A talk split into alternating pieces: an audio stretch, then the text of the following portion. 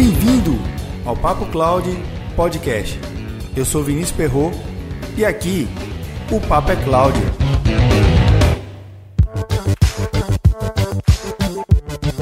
Hoje, com tanta informação na internet, fica até difícil a área de TI controlar tudo e a todos.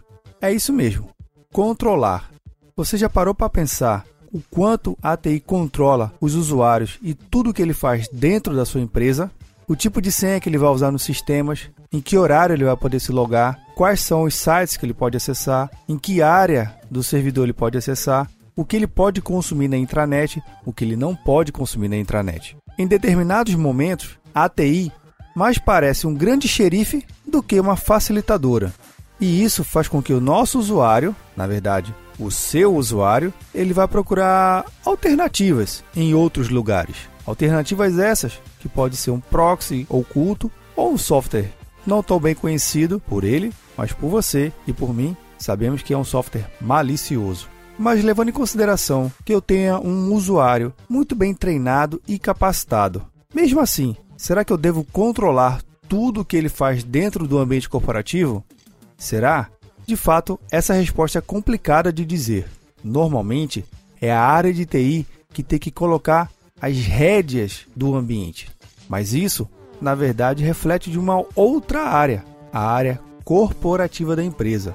E quando eu falo a área corporativa da empresa, eu estou mencionando a chefia. É ela que tem que determinar, com base no modelo de negócio que ela está tocando, o que deve e o que não deve fazer.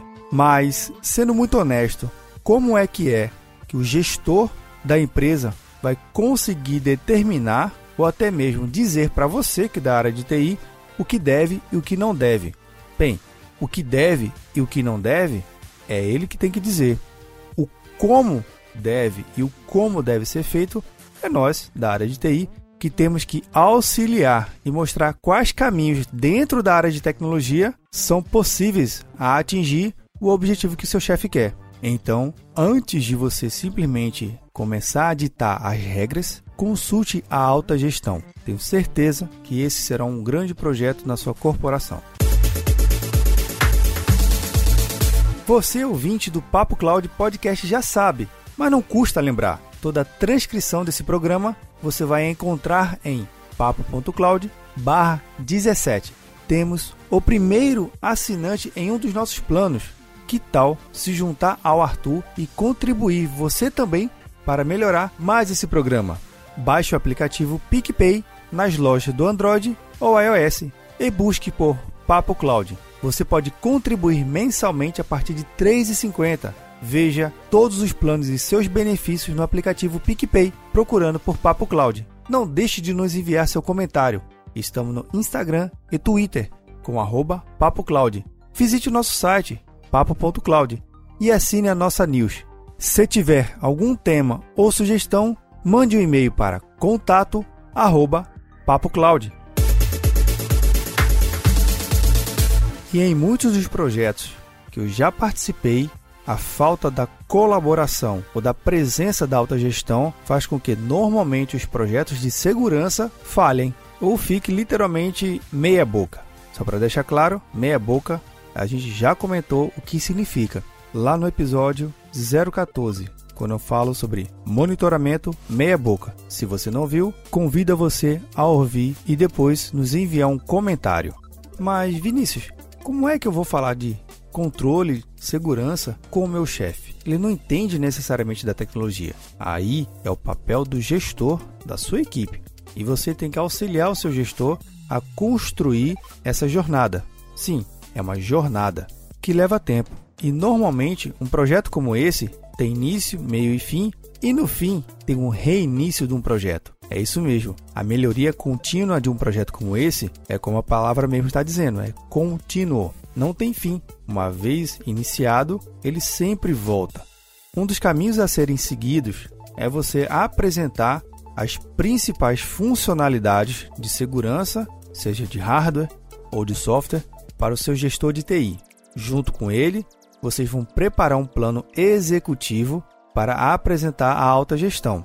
Um exemplo que pode parecer besta, mas eu acho que cabe bem para o início de um projeto. Tamanho de senha, complexidade da senha e tempo de vida de cada senha. Você já fez um projeto parecido com esse, na é verdade? A senha tem que ter pelo menos 5 caracteres, não pode ser senha repetida ou não pode ser senha em branco. Você já viveu algo parecido?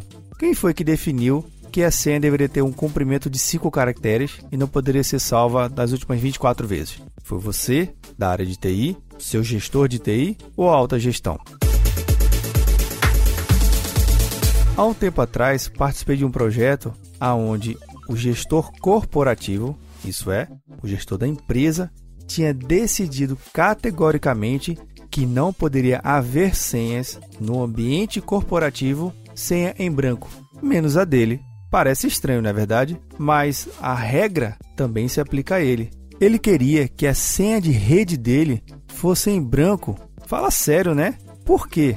Ele, logo ele, um exemplo da gestão, tendo uma senha em branco, é porque ele, na verdade, ele queria uma facilidade para ele. Mas muito cuidado. Muitas das vezes, alguns gestores corporativos têm acesso privilegiado em excesso aos sistemas, áreas restritas da rede. É um termo técnico chamado controle total. Agora imagina, hoje, com tanta informação espalhada por aí, você vai dar controle total e ainda senha em branco? Hum, eu acho difícil, né? Um paralelo que sempre gosto de utilizar em alguns projetos é normalmente a seguinte: olha, a sua senha do seu banco, ela é em branco?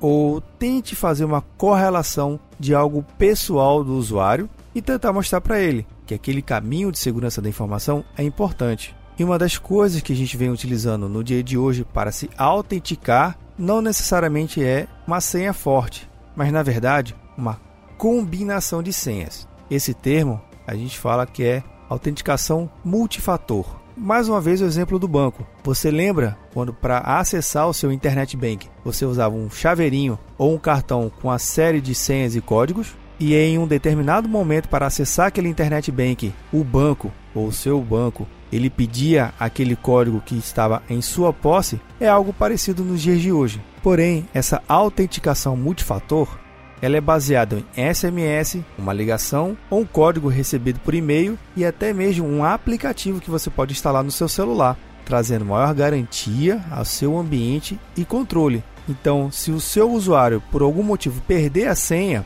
não tem problema.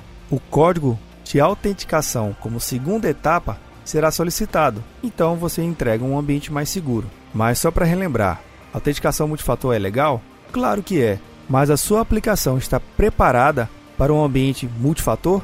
Um detalhe importante, mais uma vez, quem define se a autenticação do seu ambiente é multifator ou não, não é você da área de TI, nem seu gestor de TI, e sim o gestor corporativo. Apresente os principais benefícios, ganhos e riscos que você pode encontrar em um ambiente multifator. Afinal de contas, usuário e senha é a principal porta de entrada para todos os serviços dentro da área de TI. E uma forma de garantir que toda a corporação vai estar bem treinada é você ouvir o podcast 015 falando sobre treinamento versus qualificação. Aproveite e monte o seu plano de treinamento corporativo, visando o treinamento técnico, o treinamento para o usuário final e o treinamento para a alta gestão. Para você, faz sentido? Não deixe de nos enviar seu comentário no arroba no Instagram e no Twitter. Ou envie um e-mail para contato arroba. E aí, tá na nuvem?